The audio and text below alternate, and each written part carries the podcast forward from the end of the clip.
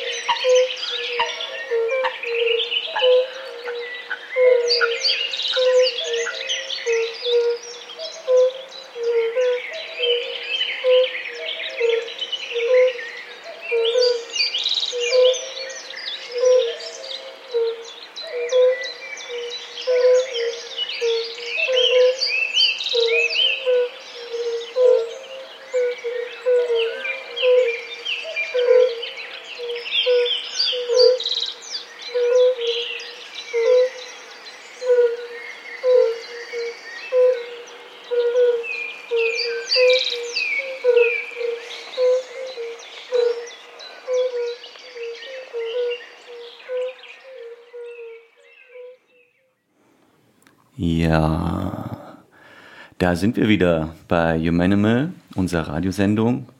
Das Thema der heutigen Sendung heißt Tierlaute, laute Tiere. Das war ein Stück von dir, Lasse, zur Einstimmung. Wir haben ja schon, während wir gehört haben mit Tine, ähm, kräftig drauf, drauf losgeraten, was wir denn da für Tiere hören. Tine, ähm, hast du irgendwie äh, bestimmte Tierstimmen, Tierlaute erkannt? Genau, ich habe so einen ähm, ähm, Teichfrosch äh, erkannt, hat äh, Lasse gleich korrigiert, Wasserfrosch. Dann habe ich gesagt, ein Teichhuhn und dann wurde die auch gleich nochmal korrigiert, aber äh, die Richtung war schon mal richtig und du hast einen Kuckuck erkannt. Ganz im Hintergrund meine ich, einen Kuckuck gehört zu haben. Ich bin aber wirklich auch kein Ornithologe und freue mich natürlich immer, einen Experten dann hier äh, neben uns im Studio sitzen zu haben. Und ja, Lasse, die erste Frage direkt, die mir dazu einfällt, ist, ähm, du nimmst ja schon eine ganze Weile lang äh, im Feld Tierstimmen oder Field Recordings äh, auf und ähm, ich würde dich fragen, wie du selber dein Schaffen einordnen würdest. Äh, bist du eher ein Komponist, ein Soundartist oder verstehst du dich gar als Wissenschaftler, der im Sinne der Bioakustik arbeitet? Kannst du uns dazu ein bisschen was erzählen?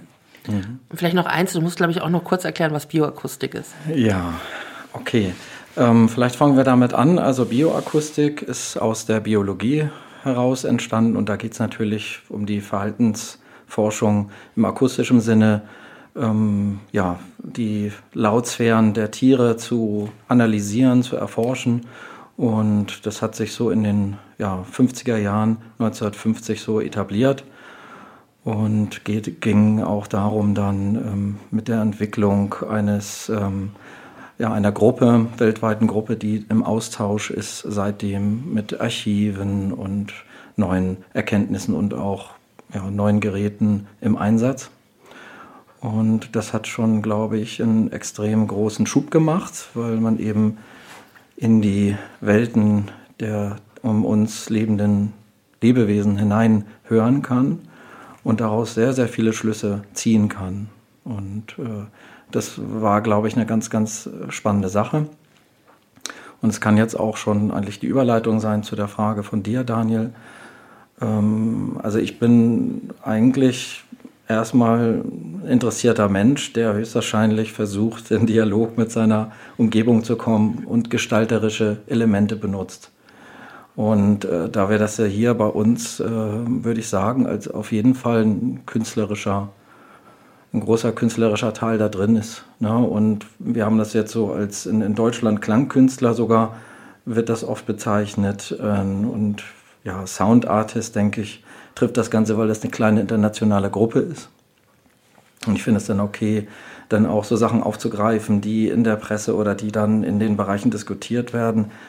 Ich würde mich selber so verorten, dass ich ein sehr interessierter Mensch bin, dass ich sehr gerne draußen bin und das, was ich da erfahre, gerne teilen mag und herausgefunden habe über die Jahrzehnte, dass das mit ähm, gestalterischen Prozessen geht, mit Ästhetik, mit Strategien, mit äh, jeder Art von Dialog. Ja, ja, vielen Dank. Und kannst du sagen, was wir gerade gehört haben und was da deine bestimmte gestalterische ähm, Funktion oder künstlerische Funktion dieses Stückes war, was wir gerade gehört haben? Mhm. Ja, also wir sind da gerade in den Schalsee gereist für einen ganz kurzen Augenblick und der liegt, ähm, das ist ein UNESCO-Biosphärenreservat in Deutschland, ähm, Richtung Norden bei Mölln, Ratzeburg, Hamburg, so die Ecke. War früher ein Grenzseengebiet, das sind so Teilseen, die da zusammenhängend sind. Das sind, ich weiß jetzt gar nicht aus dem Kopf wie viele, aber ausreichend. Und ähm, dort gibt es natürlich äh, zum einen durch äh, den ganzen Sicherungsbereich zu äh, Mauerzeiten oder zu Grenzzeiten ein wahnsinniges, spannendes äh, Habitat. Äh, zum anderen durch die verschiedenen Seen, die Zuläufe und die Grünflächen und die Waldgebiete eine extrem hohe Diversität an Lebewesen. Also das, äh, ich habe mal gelesen und erinnere mich jetzt nur fern, dass äh, die, um diese, um dieses Biosphären-Label zu bekommen, musste halt dann auch äh, Ergebnisse vorweisen. Und die haben relativ viele Menschen eingeladen, die dort geforscht haben und haben eine unglaublich hohe Anzahl an diversen Lebewesen da. Also Tausende, zigtausende von Säugetieren über äh, natürlich äh, Wasservögel, Insekten und ja, alles Mögliche. Also da gibt es auch Seeadlerpärchen, das hatte mich auch angezogen, da habe ich auch gearbeitet. Und äh, dort wird das auch vom WWF mitbetreut mit äh, verschiedenen anderen Gruppierungen, die da sehr viel tun müssen, damit das auch so bleibt. Und es soll ja, oder dort versucht man Tourismus, ich will nicht sagen Grüntourismus, aber das ist so ein bisschen so, wie wir das auch probieren oder so wie ich das versuche. Ne, es geht ja nicht darum, äh, nur ein Verbot auszusprechen, es geht ja auch um Angebote. Und das versucht man dort am Schalsee. Das hat mir sehr gut gefallen, auch mit den Menschen, mit denen ich da zu tun hatte. Ganz, ganz intensive Lauscherfahrung gemacht. Und ähm, das ist jetzt hier ein ganz, ganz kleiner Ausschnitt ähm, von ja, viele, ja, viel, einige Jahre Arbeit. Ähm, ich erinnere mich jetzt kurz, ähm, also dieser der Hintergrund, der ständige Hintergrund, das waren Rotbauchunken, also auch Amphibien, Froschart. Okay. Ähm, dann im Hintergrund haben wir vereinzelt ähm, den Kuckuck gehört und auch Kraniche ganz weit weg, denn am Schalsee gibt es ein großes Aufkommen zu den jeweiligen äh, Vogelzugzeiten ähm, an Kranichen. Dann Blässralle und natürlich vorbeifliegende Insekten haben wir gehört.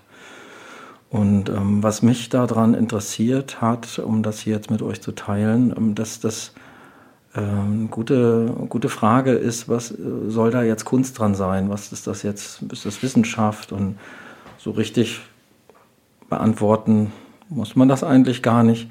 Aber soweit ich das auch immer aus Diskussionen mitgenommen habe oder auch selbst mir so denke, ist, ist es natürlich so, dass wir mit einem gewissen ästhetischen Vorbau und mit Vorstellungen und mit einer eigenen sozialen äh, Vorgehensweise. Wir sind sozialisiert, wir haben Erfahrungen gemacht und das bauen wir mit Entscheidungen zusammen im Feld an.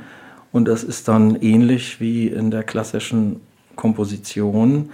Ne, ich komponiere während des Hörens, ich komponiere, indem ich dann entscheide, was für Mikrofone benutze ich. Das ist das Instrumentarium könnte man sagen. Und in, in, in welcher Art und Perspektive nehme ich mit diesen Mikrofonen auf? Ja, das sind schon ganz viele Entscheidungen. Wie lange nehme ich auf? Bin ich dabei? Man hört hier in der Aufnahme, habe ich ganz bewusst ein Stück drin gelassen, ein Be Bewegungsgeräusch am Ende. Das war ich selber. Ne? Und äh, das heißt also, ich bin in dem Moment dabei gewesen. Das heißt, ich bin am Platz, verhalte mich natürlich ruhig, gibt noch andere Strategien, dass man dann das Gerät aufbaut, dann weggeht und ja, tarnt. Da muss man sich eh ganz oft tarnen. Ne? Da würde ich ähm, tatsächlich auch nochmal ganz konkret nachfragen. Du hast ja gesagt, du machst die Aufnahmen und während du schon hörst, komponierst du quasi auch schon. Es gibt wahrscheinlich dann auch nochmal eine Phase der Nachbearbeitung, der Zusammenstellung der Sammlungen und was weiß ich, des Remixes oder ähm, aber ich würde mir das also du, um mir das so ganz konkret vorzustellen, also du gehst in ein Naturschutzgebiet und ähm, gehst du da einfach rein äh, und äh, guckst, wo was ist oder guckst du vorher in irgendeiner App und siehst, okay, da wurden schon irgendwelche Tiere getaggt oder kontaktierst du die und gehst mit jemandem, der dort arbeitet und lässt dir Tiere zeigen, ähm, wie packst du das, also was genau, was nimmst du da so an, an Mikrofonen mit, wie lange musst du da so sitzen, um Aufnahmen zu machen und äh, was mich auch interessiert, das sind die banalsten Fragen. Wirst du da nicht auch von oben und unten von irgendwelchen Mücken zerstochen, während du da wartest? ja, also, ähm, das sind jetzt viele Fragen gewesen. Ich versuche es mal irgendwie zusammenzubringen. Ja, also natürlich, das Aufnehmen an sich ist ein technischer Vorgang und trotzdem fängt dort auch schon die Grundidee an, was will ich damit machen vielleicht? Oder ich wende mich ab und sage mal schauen, ich sammle einfach das Zeug zusammen, pack's in einen Topf rein, in einen Ordner und hörst mir zu Hause an. Oder es gibt einen Auftrag, mach uns was mit Insektengeräuschen, dann ziehst du los und arbeitest. Aber so als Beispiel hier im Schalsee, also die Idee war natürlich, ein gewisses Archiv aufzubauen, um dann mit den Klängen äh, verschiedene Formate zu bedienen. Das ist eigentlich auch bei mir immer so meine Vorgehensweise. Und vorweg natürlich, ähm, entweder ich weiß, dass da sehr viele äh, Tiere vorkommen, beschäftige ich mich natürlich mit denen, wann passiert da was. Also natürlich jetzt, das haben wir hier auch sehr schön, schon fast wieder vorbei, die Balz äh, der ganzen äh, Tiere, die jetzt anfangen müssen, sozusagen ihren Fortbestand zu sichern. Dann ähm, gibt es da verschiedene Kommunikationslaute. Und wenn du dann weißt, in was für einem Gebiet was für Lebensform vorkommt, dann beschäftige ich mich damit und versuche auch ähm, natürlich Kontakt aufzubauen. Manchmal ergibt er sich auch durchs Arbeiten. In dem Fall habe ich äh, einen Kontakt zu dem äh, lieben Kollegen Ernst Bonnes äh, bekommen, der dort äh, wahnsinnig kundig war, ist leider verstorben und äh, hat mich da dann äh, durch diese Zeiten geführt. Und alleine ist das in so einer kurzen Zeit wie ein, zwei Jahre gar nicht möglich, diese ganzen Aufnahmen zu machen. Denn das war so, dass er rief mich an und wir sind ja schon ein paar Zugstunden entfernt und sagt, du Lasse, der See ist zugefroren, du musst kommen. Oder der Seeadler, das geht jetzt los. Oder ne, da sind jetzt Rohrwein oder Rohrdommel, so, ne, das sind, ein Rohrdommel ist ein Vogel, ist relativ selten und die haben dann nur ein Paar gehabt an diesem gesamten Seengebiet. Das heißt, da muss man dann dahin fahren mit Fahrrädern, mit Auto, mit dem Boot, was auch immer.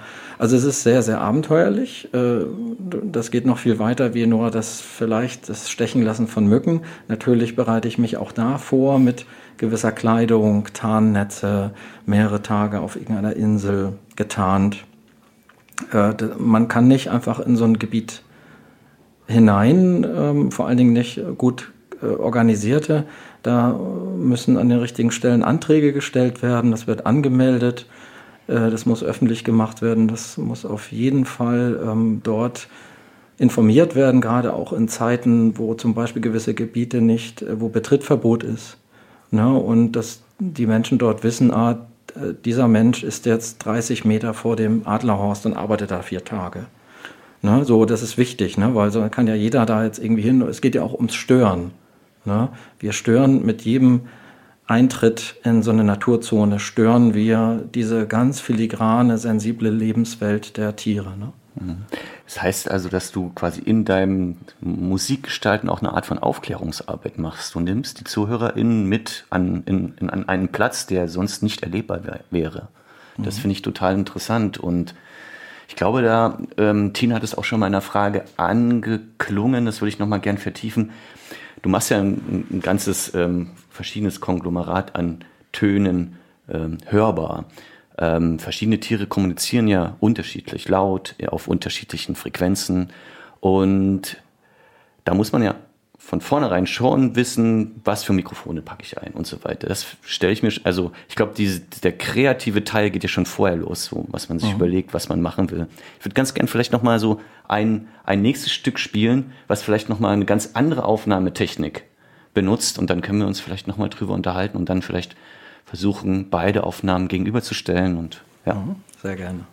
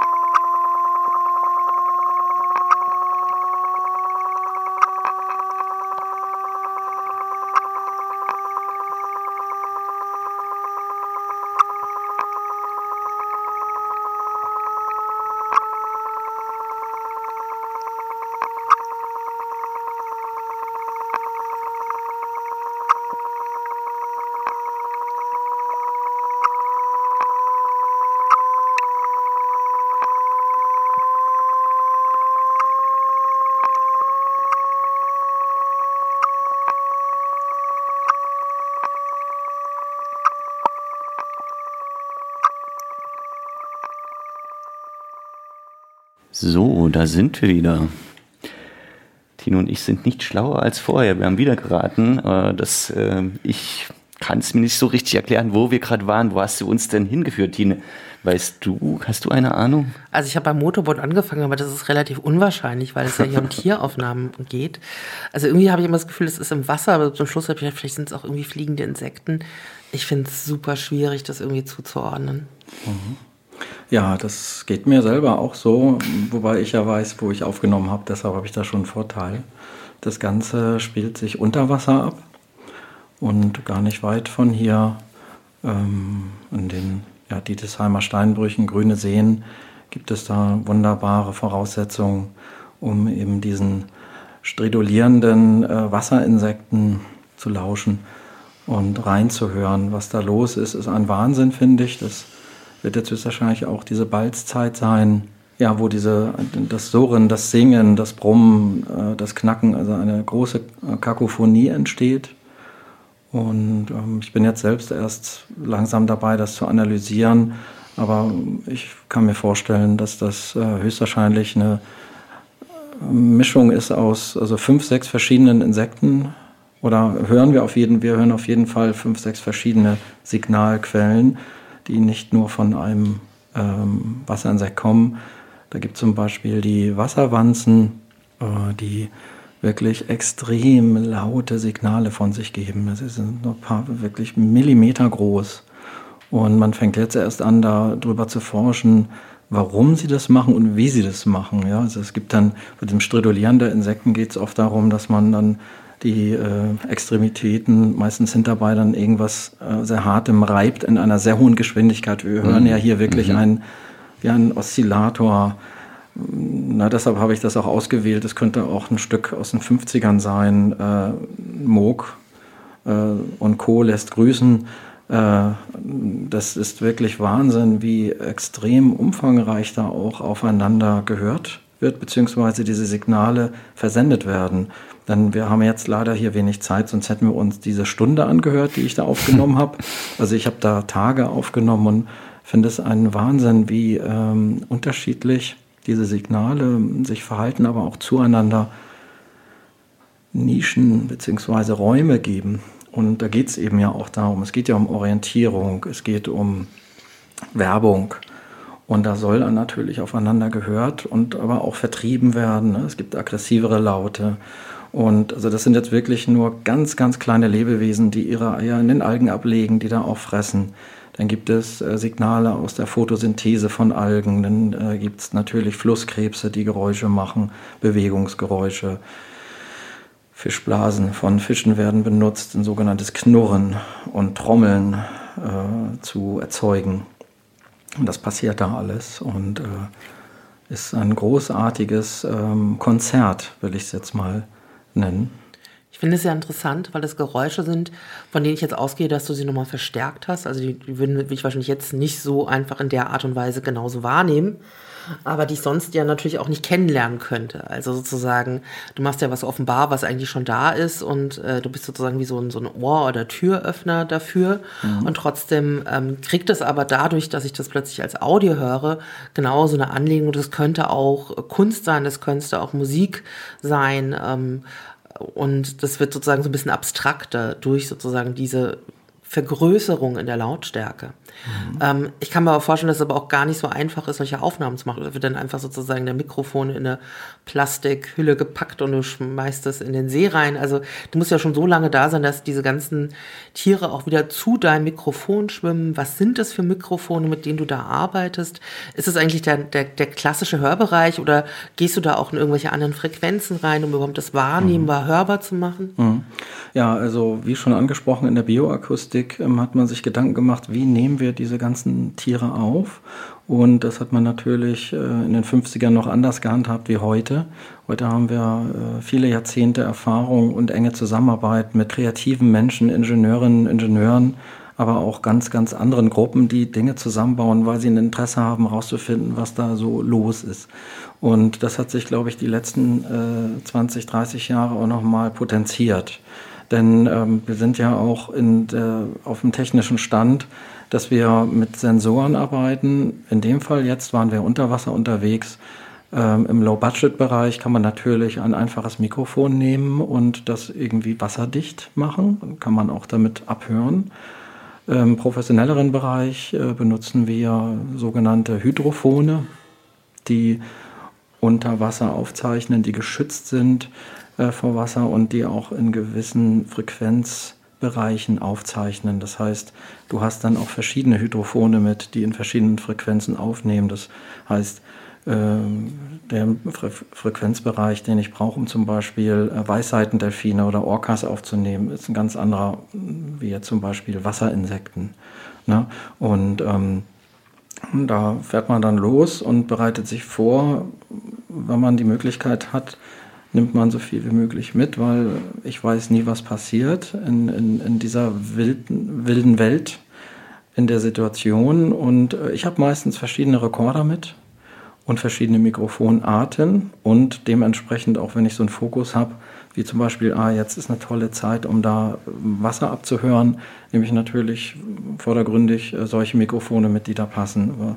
Wir arbeiten auch oft ähm, mit äh, Mehrkanal-Mikrofonierung, das heißt, ich habe vielleicht zwei, drei Mikrofone, die den, den Wasserrand abhören, also auch äh, zum Beispiel einen sogenannten Parabolspiegel, der wirklich sehr weit greifen kann über den See in die Baumgruppen rein. Da hörst du wirklich auch die Flügelbewegung der Waldvögel.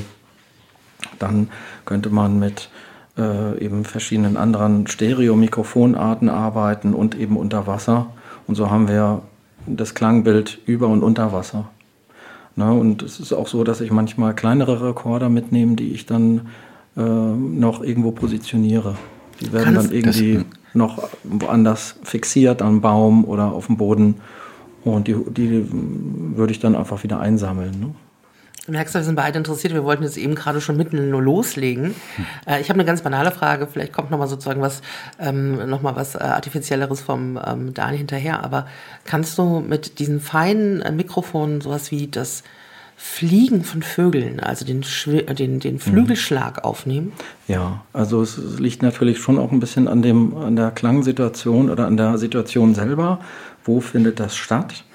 Und ähm, natürlich, wenn du das beobachtest und du siehst die Flug, äh, Flugrouten der Vögel, ohne sie jetzt groß zu stören, das ist natürlich immer, finde ich, ein ganz, ganz wichtiges Thema. Wie kann ich arbeiten, ohne einen größeren Eingriff vorzunehmen. Denn schlussendlich äh, ist die Intention ja, diesen Reichtum und dieses Filigrane zu teilen, um auch aufmerksam zu machen, aber auch natürlich eine, eine Awareness äh, zu entwickeln, dass wir wirklich eine, eine große Aufmerksamkeit bekommen könnten, wenn wir empathisch uns da reingeben und merken, Mensch, das ist ein ganz schönes, komplexes System und vielleicht assoziieren wir das ja auch mit Dingen, die uns besonders gefallen. Das können wir ja tun.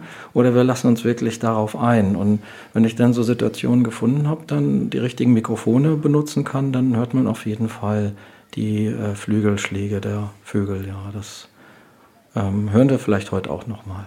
Das ist schön, ja. ich finde das eine ganz poetische Vorstellung. Das ist auch interessant. Meine äh, Idee einer Frage ging auch genau in diese Richtung, weil wir erst schon, du hattest schon erläutert, dass du ähm, Tarnnetze äh, benutzt und so weiter, um dich so unsichtbar wie möglich in diesem Habitat zu machen. gleichzeitig bringen wir als Mensch oder du natürlich als ähm, Aufnehmender ganz viel menschgemachtes Equipment in dieses äh, spezielle Habitat mit ein.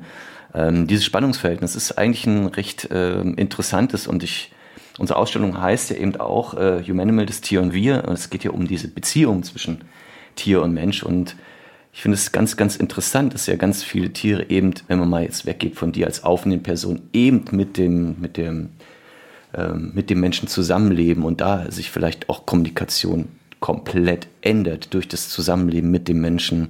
Wie man das versucht, diese, diese Art von Entwicklung, diesen Prozess darzustellen, das finde ich auch nochmal interessant. Hast du da bestimmte Beispiele, wie sich Kommunikation ändert von Tieren durch Eingriff von menschengemachten Signalen, Geräuschen oder mhm. Ja, auf jeden Fall. Ähm, es gibt zum Beispiel vom, von einem Kollegen aus den Staaten ein ganz schönes Beispiel, eine Anekdote. Ähm, gerade die USA sind natürlich in Wildtieraufnahmen auch recht äh, aktiv, gibt es eine ganz große Szene.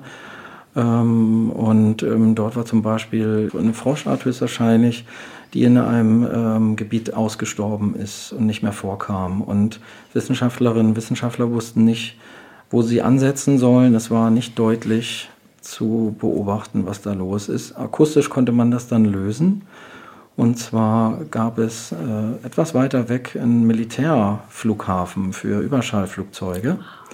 Und ähm, die sind dann natürlich äh, in Übungsflügen auch äh, über dieses Gebiet geflogen und haben in dem Moment den Kojoten die Möglichkeit gegeben, die Kommunikations- und Warnlaute der Frösche der Amphibien zu unterwandern. Denn sie konnten sich nicht mehr warnen und so konnten die Kojoten die äh, einzeln aufbrechen, die Warnungsketten, sage ich mal, und haben dann ähm, den, sozusagen diesen Bestand so runter dezimiert, oh, dass ähm, die Art dort ausgestorben ist. Das heißt, da haben wir gar kein Gift ausgeschüttet, da sind wir da haben wir überhaupt nichts gemacht, außer dass wir in der Nähe eben einen Standort aufgebaut haben, um dort zu wirken.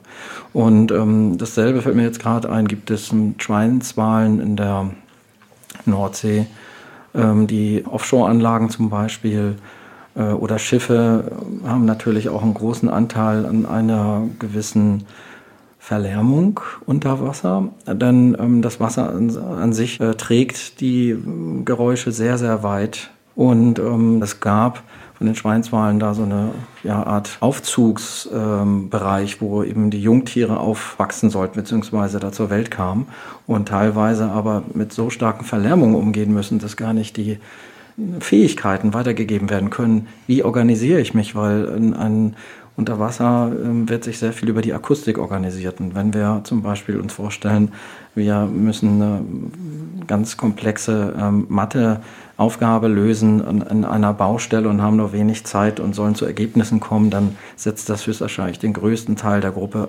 extrem unter Druck und bringt kaum Ergebnisse. Und so ist es eben auch in der äh, Natur, dass wir mit Verlärmung ein ganz großes Problem haben.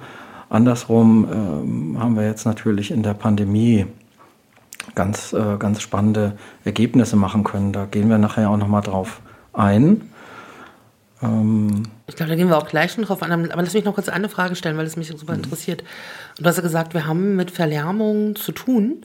Die sind ja um uns herum. Es ist also gerade wenn du in so dicht besiedelten Regionen wohnst, wie hier zum Beispiel im Rhein-Main-Gebiet, ist es ja fast schwieriger, ähm, Aufnahmen zu machen, wo kein Lärm drauf ist, weil es ist irgendwie eine S-Bahn im Hintergrund zu hören oder eine Autobahn oder hier überall Fluglärm. Ähm, versuchst du sozusagen, wenn du Aufnahmen machst, diese Tiergeräusche an sich zu sammeln in einer Art Archiv und dann wie wir es eben gehört haben, auch zu verstärken oder hörbar zu machen, was nicht hörbar zu machen? Oder gehst du auch mit diesen Geräuschen, die wir selber als Menschen machen, auch in deiner Arbeit um? Also haben die auch einen Einfluss auf die Stücke, die du komponierst? Mhm. Ja, also ich denke, dass sich da auch etwas entwickelt hat und zwar mit einem gewissen romantischen Ansatz. Denkst du natürlich, ah toll, Naturgeräusche, das will ich irgendwie jetzt bringen. Das ist eine Faszination, das ins Studio zu bringen oder auf die Bühne, das zu teilen. Ob ich das nur editiere oder auch modifiziere, das irgendwie rüberzubringen. Und dann ähm, bemerkst du aber, dass es äh, nur möglich ist in gewissen Stoßzeiten, wenn du in verkehrsaktiven Bereichen arbeitest. Ne? Und kann natürlich so vorgehen, dass man mit äh, Flugradar-Maps und anderen Möglichkeiten über Mapping sich so organisiert, dass man schon mal weiß, wo liegt überhaupt welche Verkehrsroute. Jetzt hast du Hessen angesprochen, das ist natürlich sehr anspruchsvoll. Wir haben hier ganz viele verschiedene Ansätze von, ähm, sage ich mal, nenne ich es jetzt mal erstmal an Lautergebnissen, die nicht in der Natur so vorkommen, wenn wir uns nicht als solche ja auch eigentlich verstehen sollten. Aber wir sprechen jetzt ja von der vorherigen belassenen oder sich selbst organisierenden äh, Tierlebenswelt.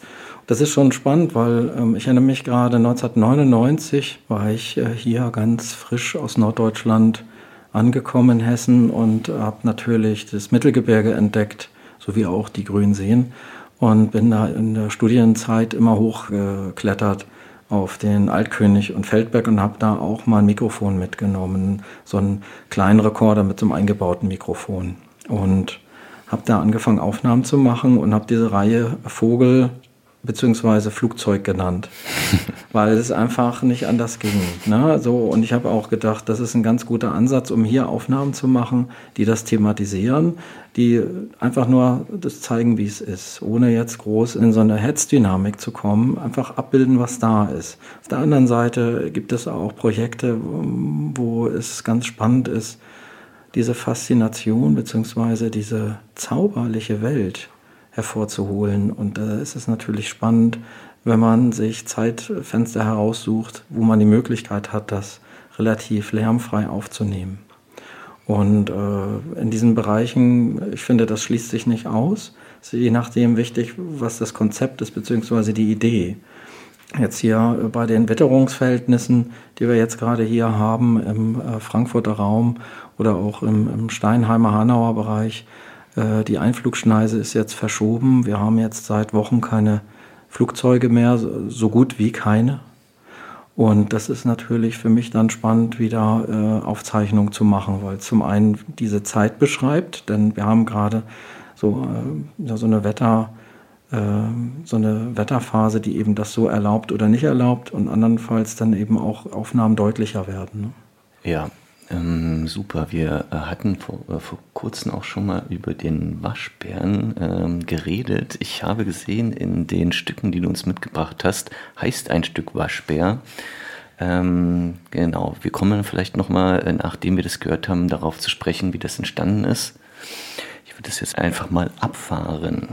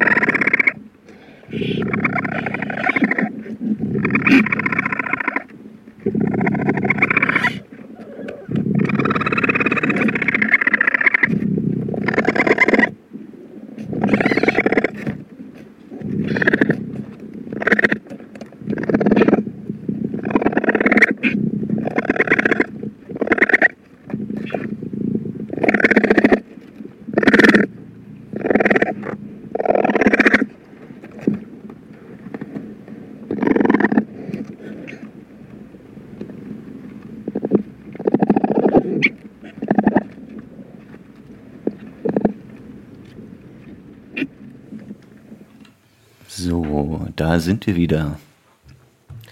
Da war jetzt aber viel zu hören. Also wir haben jetzt eben schon gehört, es sind Waschbären. Da muss man, glaube ich, ein bisschen erzählen, wie kommt es zu dieser Aufnahme.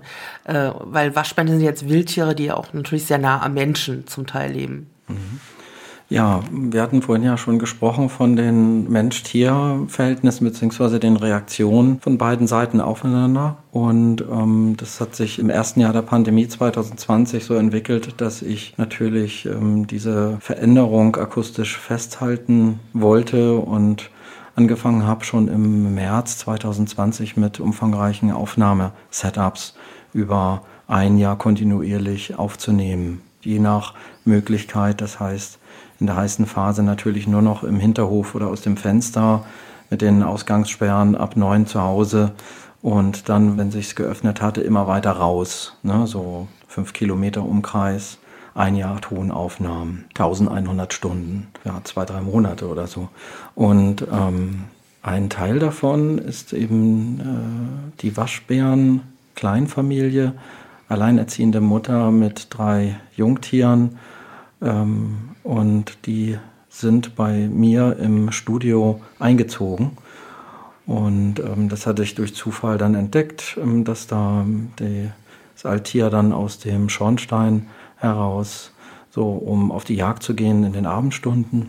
Und die war dann über das Dach, äh, über den Baum unterwegs. Und da habe ich gedacht, okay, bohre ich jetzt an, den Schornstein von innen aus dem Studio und lege da jetzt eine stehende Leitung mit Mikrofon und habe angefangen, äh, dort eben äh, durchzubohren und habe äh, ganz kleine sensible Mikrofone versenkt, bis sozusagen die durch den Stein im, im, im Hohlraum, im Schornstein selber dann ähm, angekommen waren. Und dann ja, erschrak ich, denn es schrie ohne Ende weiter. Und ich dachte, Mensch, das Tier ist doch oben raus. Ich ging zu der Zeit von einem Tier aus und habe dann bemerkt, Mensch, da sitzt eine ganze Familie drin. Ja, ganz kleine, äh, höchstwahrscheinlich frisch geborene Tiere. Dann kam eben das Altier zurück und ich habe den Rekorder sozusagen 24 Stunden, kann man sagen, einfach die SD-Karten nur gewechselt, weil ich mir gedacht habe, Mensch, ähm, das ist jetzt eine ganz wichtige Geschichte und äh, da kannst du dann auch wirklich reinhören, wie so ein Streaming. Ne? Dann haben wir da mehrere, ich glaube zwei Monate war das äh, der Fall. Und äh, ich habe dann äh, sehr viele Aufnahmen logischerweise gehabt und aufgenommen und ähm, komme da immer noch nicht ganz dazu, das alles wirklich so eins zu eins durchzuhören. Ne? Das ist so ein Aufnahmetake dann drei, vier Stunden. Und da passiert natürlich was, was wir hier jetzt gehört haben, vermutlich auch äh, Geräusche, die passieren beim Säugen direkt. Man hört auch wirklich, wenn die Tiere an den Zitzen gesaugt haben, wenn da mal Ärger war. Und spannend ist natürlich, dass die Tiere in den zwei Monaten extrem schnell wachsen, die Bewegungsgeräusche mehr werden, das Fell länger wird. Dann irgendwann fingen die Tiere auch öfters an, an das Mikrofon zu kommen, wenn die äh, sich da bewegt haben. Es wurde immer enger und das Muttertier ist öfter auch mal ähm, beim ich denke beim Lagewechsel an das Mikrofon und aber dachte ich, Mensch, okay, das wird jetzt da langsam zu eng. Ja, und so konnte ich dann sogar ähm, aufnehmen, als sie ähm, in der einen Nacht versucht haben, die, als sie versucht hat, die Kinder über den Schornstein in den Hof zu bringen. Und das funktionierte nur teilweise, weil die Tiere total aufgeregt sich verteilt haben auf dem Dach und das Muttertier sehr nervös war. Denn ne, von der Rinne runter, es waren mehrere Meter, sind tolle Kletterer, auch die Kleinen, glaubt man nicht. Und da zog sich dann die Mutter mit den Tieren wieder zurück. Und in der nächsten Nacht sind sie dann geschlossen, hat sie die dann einzeln rausgeholt und dann sind sie dann, ja, höchstwahrscheinlich ins nahegelegene Waldgebiet entschwunden. Ja, also gerade für jemand, der Wildtiere im Außenbereich aufnehmen will, toll, wenn diese Wildnis für einen Moment mal ins Studio kommt. Ne? Aber es ist ja auch interessant, weil ähm, gerade Wildtiere, die so nah an uns ranrücken, ist es ja nicht so, dass jeder sich darüber freut, dass man jetzt plötzlich im Schornstein oder auf dem Dachboden Waschbären hat. Also gerade wenn du so im Kasseler Raum unterwegs bist, merkst du ja, das ist ja schon ein längeres Thema und Absolut. du hast dann an so äh, Regenrinnen schon lauter so Abs ähm, Abwehrgitter oder es gibt so extra Gitter für Bäume, damit die Waschbären gar nicht hochklettern. Also sozusagen diese Nähe ist ja sozusagen gar nicht jedem so angenehm. Für dich ist es ein, ein Glückstreffer gewesen, ja. Also man mhm. merkt ja auch, wenn da reinhört, wie unglaublich dicht und nah du an diesen Tieren dran bist. Mhm. Ja, also zum einen ist wirklich die Chance, auch das mal zu thematisieren, das Tier. Wir haben ja leider wenig solcher größeren Tiere, die so äh, zu uns sich gesellen. Ne? So Siebenschläfer und Co. natürlich, Marder. Äh, das haben wir alles. Woanders sind viel größere Tiere. Ne? Da kommt der Eisbär mal ran. Wir haben jetzt aber wieder die Wolfsdiskussion laufen. Und das wird auch mit dem Bären, dem Bruno, den hatten wir mal kurz da. Ne? Die kommen auch zurück und auch andere Tiere müssen natürlich uns immer wieder fragen, wie weit haben wir uns äh, ausgeweitet, was für Räume haben wir uns genommen und wie kommen wir jetzt damit klar. Ne? Also ich will da jetzt auch gar keine Position damit äußern, aber ich glaube, das sind so ganz wichtige Fragen, die wir uns stellen müssen. Und wenn ich so hier äh, übers Land oder durchs Land fahre, sind viele, viele Plakatierungen auch, wo die Fragen gestellt werden. Jetzt kürzlich war ich in Norddeutschland und dort waren schon die ersten Transparente. Was ist mit dem Wolf? Ne? Wir oder der Wolf und so weiter. Ne? Und da gibt es in allen Bereichen natürlich Befürworterinnen und Befürworter und auch Gegnerinnen und Gegner. Und ich denke, das ist ganz spannend, äh, denn wenn nicht nur mal ein Vogel bei uns zum Futter kommt und da pickt, sondern was ist los mit den anderen Tieren, die da kommen können, wenn man dann eben noch eine Freifläche hat. Ne? Was ist mit der Wühlmaus? Was ist mit dem Maulwurf eigentlich? Was ist, wenn man da wirklich Marder hat und Autoliebhaberin ist. Ne? So, wie gehen wir damit um? Das ist natürlich spannend, äh, weil wir uns extrem natürlich schon so organisiert haben, dass wir es entweder ausschließen wollen können oder doch überrascht werden, wie da die Mittel und Wege sich entwickeln, dass dann die Tiere sich uns auch wieder nähern. Ne? Ja, ich finde das tatsächlich sehr interessant, dass es wieder ähm, ja, so ein ganz anderer, so zwischen diesen Polen, dass du mit deinen Arbeiten genau zwischen diesen beiden Polen bist. Und auf, dein, auf, dein, auf der einen Seite quasi machst du Räume hörbar, die man als Mensch nicht betreten kann. Auf der anderen Seite machst du darauf, weist du darauf hin, dass Tierlaute, Tiergeräusche überall sind in unserer Ernährung, Umgebung. Und ich würde vielleicht nochmal mit dem Blick auf die Uhr nochmal auf ähm, so ein Thema zu sprechen kommen, was wir im Vorgespräch schon mal ganz kurz ähm, angesprochen hatten. Ähm, vielleicht nochmal hin zu einem Habitat, was vielleicht für uns ganz unbekannt ist, aber was sehr, sehr reichhaltig ist, ähm, und zwar Helgoland. Mhm. Du hast auch ein Stück mitgebracht, das werden wir dann zum Abschluss unserer Sendung hören. Da hast du sehr lange aufgenommen, hast du uns erzählt. Ähm, wie haben sich denn dort die Aufnahmen gestaltet und welche Tierarten, mhm. Geräusche hast du dort vorgefunden und aufgenommen? Ja, also erstmal für alle, die jetzt nicht unbedingt gleich wissen, wo Helgoland ist. Also das liegt so 70 Kilometer raus von der Küste. Norddeutschland ist die einzige Hochseeinsel, die wir hier haben und ähm, ist nicht allzu groß. Es gibt noch so einen Teilbereich, das nennt sich Düne. Die ist ja mehr oder minder ein, ein Teil davon, von der Insel oder wird als eigenständige ja, bezeichnet. Ähm, die sind verbunden natürlich und die Idee war auch mal, das Ganze aufzuschütten. Während des Krieges, Zweiten Weltkrieges, ähm, sind dort äh, natürlich ganz viel Bewegung auf der Insel gewesen. Dann wurde nach dem Krieg ähm, die Tunnelanlagen, Bunkeranlagen der Deutschen gesprengt. Und danach wurde das auch als ähm, ja, Trainingsgebiet für englische Bomberübungen äh, ähm, verwendet und dann später erst wieder ja, Zivilisation übergeben. Und was ich spannend fand, äh, dass dort die Tiere eigentlich, die Population sich erhöht hat. Also auch nach dieser extrem starken äh, Sprengung der Anlagen. Ne, das ist eines der größten Brutgebiete, glaube Europas, ähm, mit 320 verschiedene Arten an Vögeln, die man da finden kann. Und natürlich für unsere Breitengrade dann auch ganz, ganz spannende arktische, wie jetzt die Trottellumme, der Bastölpel, Sturmvogel, Tortalk, äh, verschiedene Möwenarten, die nur dort vorkommen auch dort ist es natürlich so, man muss in äh, dem ähm, jeweiligen ähm, Amt bzw. in Pinneberg dann Antrag stellen, um da Aufnahmen zu machen im sogenannten Felsenbereich, der äh, sozusagen der Öffentlichkeit verschlossen bleiben muss aus Schutzgründen. Das sind die Brut, sozusagen die, wo die Brutkolonien anzufinden sind, der diversen Vogelarten. Und da bezieht man sich noch auf diese Anlagen aus dem Krieg, die dort zum Teil eben auch noch benutzbar sind, um dort sich zu bewegen. Ansonsten wird das sehr schwierig. Kann sich das so vorstellen, Kathedralen, große äh, Schluchten, in denen auf allen möglichen ähm, Vorsprüngen äh, riesengroße und kleine Vögel sich Platz suchen, Nester bauen und brüten. Das sind natürlich Resonanzräume, die wahnsinnig sind. Also auch für Tonaufnahmen ist das ganz, ganz spannend. Aber mich hat eben interessiert, gerade die sogenannte Trottellumme, Helgoland äh, wirbt auch damit, äh, beziehungsweise stellt das ein bisschen heraus, dass dieser Lummensprung, der nur einmal im Jahr für zehn Tage passiert, äh, eine Attraktion sei. Und das ist es auf jeden Fall, denn dort muss man sich vorstellen, ähm, das sind eh ganz schwierige Verhältnisse in diesen Sturmhöhen und Sturmwettern, dort überhaupt Eier zu organisieren auf diesen Kanten. Und äh, sind viele Feinde, Interessen, äh, die da zusammenkommen, ne? die jeweiligen Vögel verschieden ausbrüten und da vielleicht schon Nahrung abgreifen wollen. Also ein wirklich extremes, äh, aktives Feld.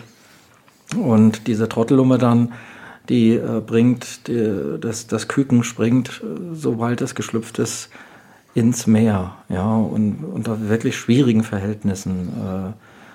Und das habe ich eben aufgezeichnet und bin dann äh, weiter auf diese Diversität gestoßen, um die diversen Vögel eben aufzunehmen, sowie auch den äh, Kegelrobben, die wir da anfinden. Und das hören wir in einem Schnelldurchlauf, hören wir mal in diese Orte hinein. Ich glaube, wir würden uns schon verabschieden, weil wir gehen ja, wir steigen mit dem Stück aus. Wir bedanken uns erstmal bei dir, Lasse Margrieg, dass du heute unser Gast beim Humanimal Radio warst. Das Radio, was auch ein Podcast ist. Es gibt uns jetzt noch mal eine Woche zu hören in der Mediathek. Es gibt immer die Radioaufzeichnung, dann gibt es uns in der Mediathek bei Radio X zu hören und dann laden wir das Ganze auch noch mal als Podcast hoch auf mfk-frankfurt.de Humanimal. Da kann man auch schon die letzten zwei Sendungen hören. Und wir werden dort natürlich auch äh, weitere Folgen hochladen.